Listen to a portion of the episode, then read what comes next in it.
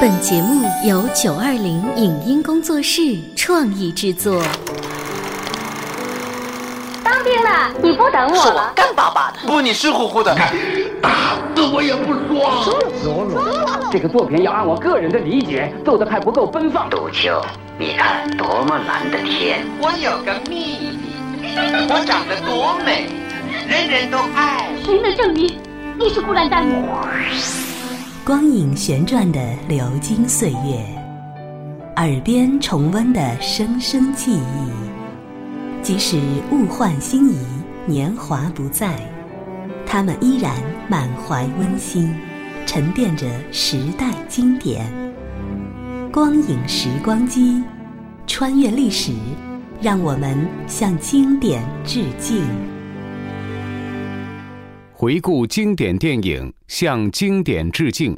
欢迎收听《光影时光机》。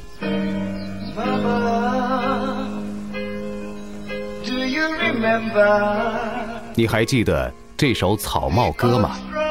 你还记得那一部凄凉哀婉、催人泪下的日本电影吗？妈妈，我是你的孩子，这到底是为什么呀？为什么不认你的孩子？你看我呀，妈妈，我不能离开你。说呀，你爱不爱我？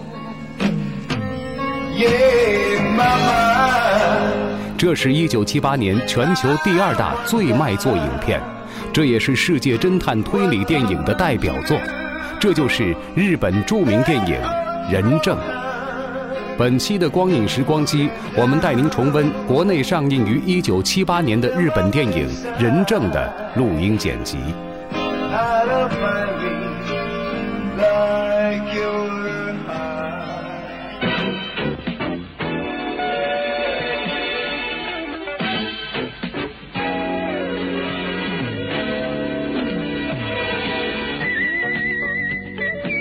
在纽约黑人街上的年轻黑人教你，今天穿着一身全新的服装，步履轻快的离开了马里奥公寓。他要到日本去了，去找他的日本妈妈巴山公子了。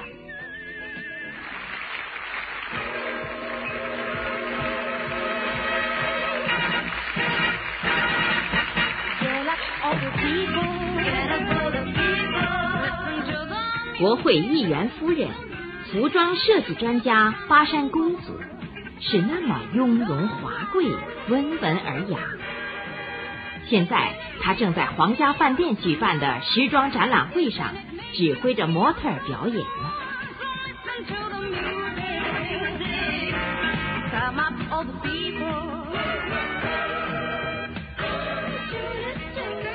他怎么会有个黑人儿子？焦你能找到他吗？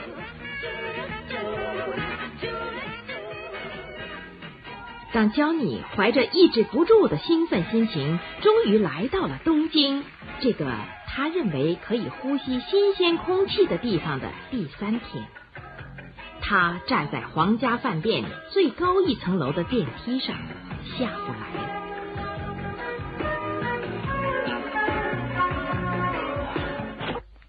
最上层已经到了。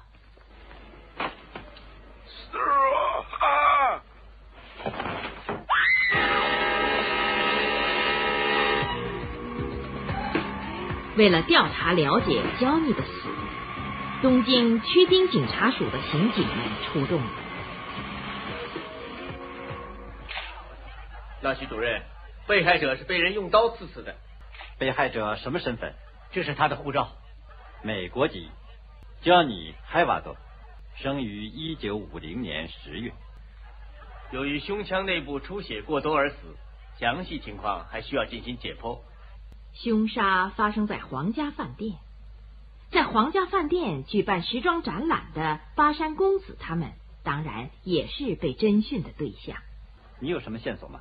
啊，我们模特里面没有认识美国人的，也许是来看展览的客人。被害者 Johnny h a v a d 从纽约来的，是不是你们谁的男朋友？不知道，不认识。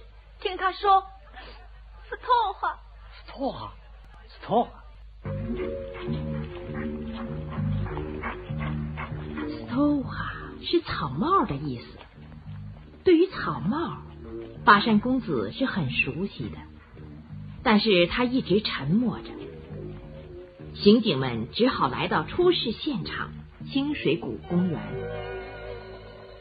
是啊，就在这儿。好，进行搜查。主任，你看，这是草帽。草帽，stoha。被害者说的 stoha 可能是英语的 straw hat，是草帽。stoha，straw hat。嗯，草帽。这么说，被害者是从这儿一直走到那个饭店的。到饭店以后，他还想着草帽。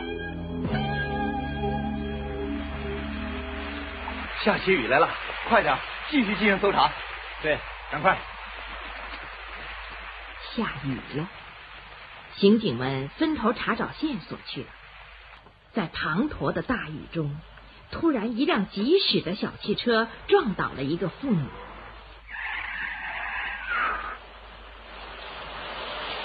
开车的是巴山公子的儿子宫平和他的女朋友陆子。当他俩把人抬进车里，发现这位妇女已经死了，这可怎么是好？到警察署去吧，快！住口！你胡说些什么？路子没敢再说下去。宫平把车开走了，而他们的一块金表却丢失在地上。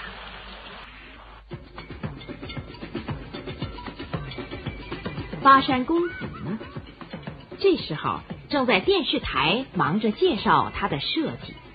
听说您的设计是在您孩子画的图画中得到的启发。是的，孩子对新花样可有眼力啊。您的孩子现在也被邀请到这儿来了。公平，公平被领了进来，他显得有些心神不安的样子。马上谈谈吧。对你母亲的作品，你有些什么看法？除了母亲的作品之外，都优质的使人感到震惊。震惊？要说感到震惊的话，昨天有一起重大案子，就在时装展览会的时候发生的，想必你也感到震惊了吧？案子的经过，请听陆木先生的报告吧。被害者焦尼·海瓦德，一九五零年生于纽约，这就是他的照片。四月二十四日来自纽约，就在到达日本后的第三天，昨天晚上在赤坂的皇家饭店被害的，时间是七点到七点半。地点清水谷公园，凶器是刀子，用刀子刺入被害者的胸部。另外，在清水谷公园还发现了一顶草帽，这就是现场。当时被害者手里还拿着一本西条巴士诗集。关于这方面的问题，教你住过东京商业饭店，那里的一位服务员，他可以提出如下事实来作证。喂，是播音室。现在在电视上看见到被杀害了的黑人，我在清水谷公园见到过。哦，喂喂，你是哪位啊？我是金条，在金条吃茶店当招待员的。马上出发。是。刑警们从吃茶店的招待员那儿了解到一个重要情况，据说出事那天有一个穿西装的女人开着白色皇冠牌汽车从公园里出来，这个女人可能是谁呢？清晨。电视台的汽车把巴山公子和宫平母子送回家里。国会议员靳阳平正在餐厅里等他们。早晨好，公平，你坐在那儿。为什么生气呀？你的脸太可怕了。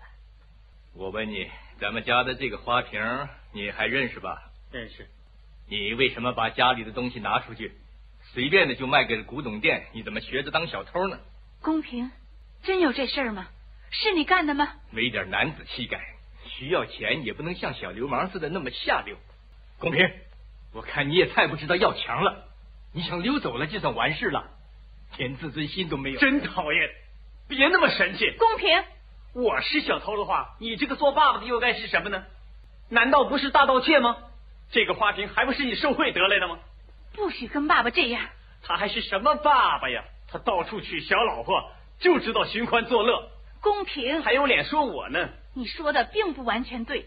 你这个做妈妈的，明明知道他有小老婆，可还舍不得离开他，你也够脏的。你这不争气的东西，从今天起，你离开这个家。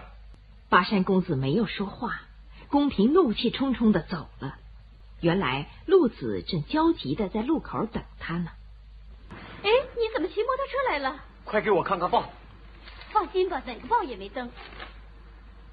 不过，就是我从你那儿借的那个表，但那个时候不知道掉在哪儿了。干嘛呀？你那么瞪着我？上车吧。妈妈生你气了？算了，快上车吧。哎，到哪儿去？去找那块表，找不到就糟了。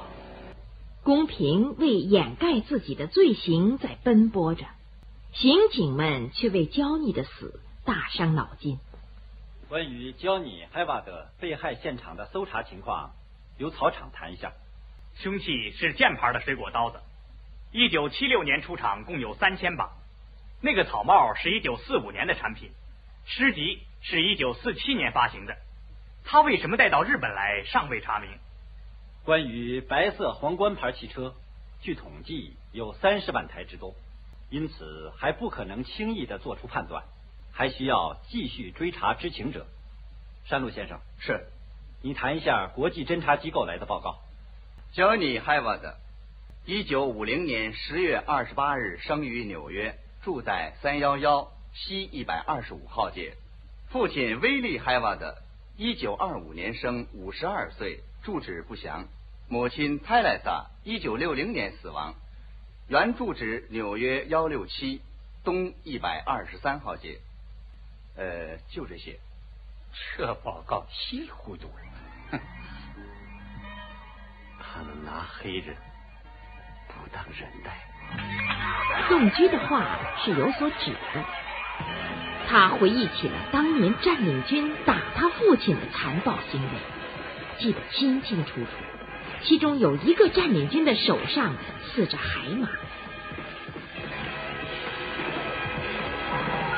这个手上刺海马的美国占领军今天还活着，他现在是纽约市二十五警察分署的刑警。他叫肖夫坦，于是肖夫坦来到了焦尼曾经住过的黑人街马里奥公寓。是谁呀？我是警察署的马里奥管理员，在这儿吗？我就是马里奥。呃，我肖夫坦有点事儿问问你，焦妮海瓦德是住在这儿吗？在三楼右边井里头，可是他一直没有回来呀。哪儿去了？这谁知道？我也不能给每个房客记日记呀。能让我进去谈谈吗？时间不长。肖夫坦走进屋里，这儿家具东倒西歪，廉价品和灰尘堆满一屋子。焦妮死了。怎么？是被杀害的，在日本。在日本？你知道他到日本干什么去了？哎，我不知道。这么一个好孩子。他在服装中心站工作，他不会。嗯，贩卖毒药？没有，这不可能吧？他不会干这种事儿。他曾经跟你说过到哪儿去吗？Kiss me。你说什么？Kiss me。他说到 Kiss me 去。这 Kiss me 是个什么地名？也许是在俄亥俄那边吧。Kiss me 是个地名，但是要找到它。和公平找表一样不容易，没办法了，公平只好来找妈妈。先生，您孩子来了，快放下来。好，放这儿吧。快点。公平，你来有什么事儿？还记得去年我的生日给我买的那个古董式的表吗？啊，带八音琴的。那个表在哪儿买的？我还想要一个。你说什么？先生，请您接电话。我就去。哦，现在没时间了。我也再没时间了，妈妈。不知是由于对儿子的爱，还是由于对丈夫的恨，巴山公子再忙，他还是为儿子公平安排了见面的时间。早来了，来一会儿了。要菜单吗？好。公平，你还是回家住吧。我已经跟你爸爸说好了。我不愿意回去，我不能再和他住在一起了。他已经说过。不让我再回家了。你爸爸还是爱你的。是吗？他爱我吗？听妈妈的话。好，再买那块表还需要多少钱？我要五十万块钱。有了钱又怎么样了？公平仍然弄不到同样的一块金表，他真是焦头烂额了。而在纽约，刑警肖夫坦为了找焦妮的父亲，他的腿都跑细了。谁呀？肖夫坦又来打扰您了。呃，能允许我到焦妮海沃德的屋子看看吗？有逮捕证吗？没有。有这个。验尸所和寻人处都没有，他父亲真死了吗？我不知道究竟什么是真的，什么是假的，真是把人弄糊涂了。要是他每天还能照常走路啊，那就还活着。他有个很阔气的朋友，这我没听说过。那个人叫亚当斯，住五号街，听说他很阔气。肖夫坦终于在五号街这第一流的住宅区的楼顶上找到了这个阔佬。不占您更多的时间，焦尼海瓦德，您认识吗？不，没听说过。没有，是个黑人，是个老头吗？是年轻人，也就二十二三岁吧。您是肖夫坦先生？肖夫坦。几个星期以前，司机请假，我开的车。我开车到了马蒂逊街的时候，突然有个老头，是个黑人，迎着车跑了过来，我来不及刹车。把他压了，啊，这实在是不可想象。这家伙纯粹是故意撞车，撞车的目的是存心敲诈。哦，万幸的很，没压死。伤得重吗？没什么，他只是说头疼，作为要钱的借口。要多少？付给他六千块钱。给那个老头了？交给他儿子了。哼，我宁愿花点钱。可以避免追查责任而引起不必要的麻烦。我也没再找保险公司，因为那样对我也并不合算，所以还是私了了就行了。啊，亚当斯先生，我来不是为了那个车祸，也不是来了解您和黑人的关系。我想问您的，主要是我想知道关于您说的那个黑人的下落，请您好好想想，他叫海瓦德还是叫威利海瓦德？威利海瓦德。那六千块钱交给他儿子了，威利要这样办的。肖斯坦把了解到的情况转告了东京，动居从中找到了依据。焦妮的父亲为了弄到钱送他儿子来日本，所以他有意撞车。是的，是这个意思。他父亲为了送儿子来日本而撞车，可是为什么要送儿子到日本来呢？威利说过这方面的问题吗？没有。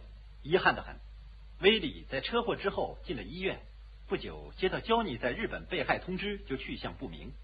他的失踪可能是有意隐蔽，就是说威利知道他儿子呃在日本被害，不想叫别人知道，所以隐蔽起来了。你的推理先往后放吧，听听纽约警署的报告吧。威利海瓦德曾在日本住过，从一九四六年二月直到一九四九年九月。他在日本一共住了三年七个月。他作为占领军，曾住在横须贺的基地。那个草帽和诗集正是那个年代。嗯，虽然不像动居推理那样，但是也许被害者为了找他父亲在日本时候的知心朋友而来日本的，因为那时候被害者还小，所以带着草帽和诗集。作为是威利的儿子的证据，我认为这样考虑还是合乎逻辑的。威利为送他儿子来日本而自我牺牲了。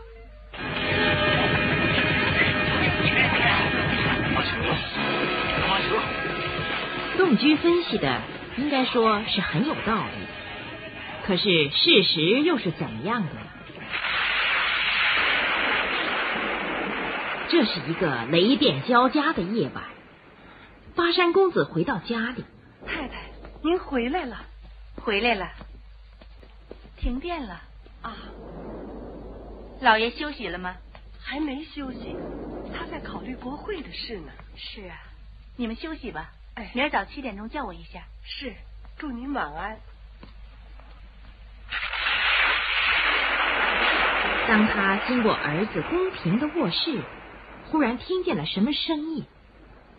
哎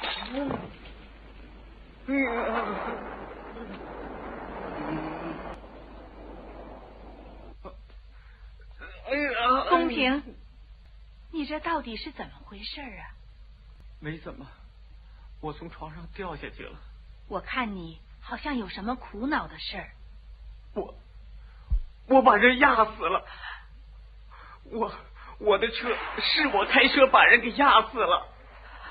真的？后来呢？我因为害怕，不知道该怎么办好，我就把他扔到扔到海里去了。你为什么当时不马上告诉我，找个替身，或者让你爸爸想个办法？我能知道该怎么办吗？就是让爸爸给想一个办法，或者找个流氓当替身。如果那样做了，我的苦恼还不是照样吗？我想找警察去自首，我还是进监狱去。儿子的话是真的，还是试探妈妈的呢？巴山公子这个曾经走过心酸的人生道路、心灵受过创伤的女人，今天作为议员夫人、著名的服装设计专家，她所想的又是什么呢？你进了监狱，死去的人能复活吗？你压死人是有罪的。扔到海里就罪上加罪。你既然犯了罪，就应当及时去自首才理所当然。可是你到现在才要去自首，你以为这样能得到宽恕吗？为什么一开始你不那样做？你是压死人的罪人，你真的去认了罪，会得到什么结果呢？会解除我的苦恼。你要知道，到那时候，你以为真能解除苦恼吗？不会的，只能相反。那我应该怎么办呢？你应该考虑，今后怎么能继续活下去。前几天，你指责我也是肮脏的，妈妈这一生受尽了屈辱。三十年前，在战后的混乱中，人们为了生活而在拼命。就在那个时候。我正好遇到你爸爸，我们从一无所有开始，创建了公司，后来生了你。以后，你爸爸当选了国会议员，可是他辜负了我的期望。我那时真想一走了之，但是没那样做，因为你太小，我也没本事找工作，为了独立，才学了服装设计。我总希望能离开你爸爸，带着你一块离开这个家。现在这个机会就在眼前了。你爸爸已经不需要我们了，我们也同样可以不需要你爸爸了。我想，这是我该走的时候了。我的事情应该怎么办？我不能眼看着让警察把你抓去。我做母亲的，为了你什么都可以干。你到纽约读书去吧，去吧。妈妈在五号街租了一个商店，你可以到那儿去上学念书。等着我，我也去。你到纽约去吧，开始你新的人生吧。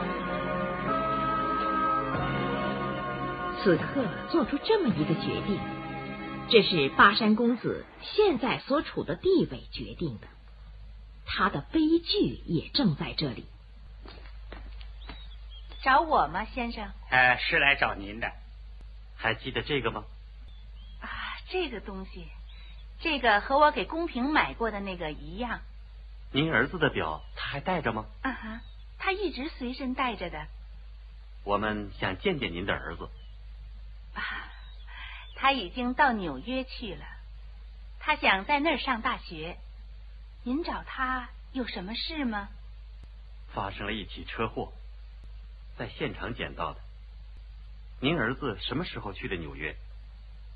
车祸是哪天的事儿啊？呃，车祸那天，先生您正在皇家饭店举办呃时装展览。啊，那样的话，公平他整天帮我干活来着。嗯，到深夜一起吃的面。不信，您往纽约打电话问他。纽约的电话先不忙打，倒是把该了解的情况在东京先弄清楚再说吧。这天，栋居来到了一家小酒店。西条八十的诗不能和流行歌相比，因为那是受了法国象征派诗的影响。他的诗多么生动，令人回味。董居把情况向纳须主任做了详细汇报。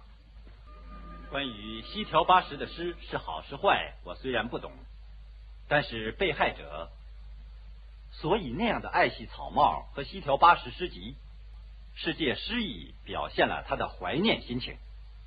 还有一点可以证明，被害者死前说的，在这个诗里也有，kiss me，就是 kiss me，kiss me 就是 kiss me，这我认为有点牵强。呃，这个可能和语音学有关。凡属西班牙语系的人，把带了的音说的特别重，为了掩饰他的西班牙语音，有意说的很轻，几乎听不见。比如把 kiss me 说成 kiss me，教你是西班牙语系的人，出生在美国黑人街。kiss me 的意思就是雾姬温泉。听说阿仲太太在战后曾经看见过一个黑人士兵带着妻子和孩子到过那儿，那就去雾姬温泉走一趟吧。可惜，当洞居和横渡到了那里，阿仲太太已经被人从大水坝上推下去，摔死了。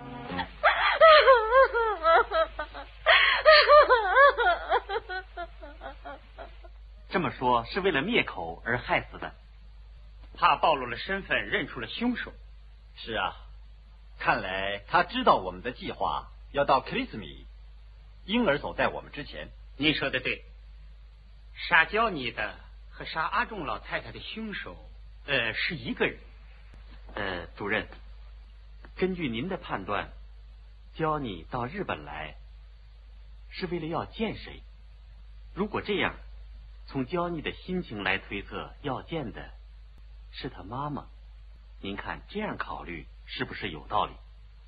哼，不，你要知道，威利在一九四九年回到了美国。和泰莱萨结的婚，户口要是伪造的呢？你是说他在日本生的吗？呃，是啊。根据他皮肤的颜色，怎么也不能认为他是纯粹的黑人。关于黑人街的黑人户口不能过于信任，这倒听说过。好，设想就到这儿吧。阿仲老太太的来历呢？关于那个阿仲老太太，听说出生在福冈县九之滨。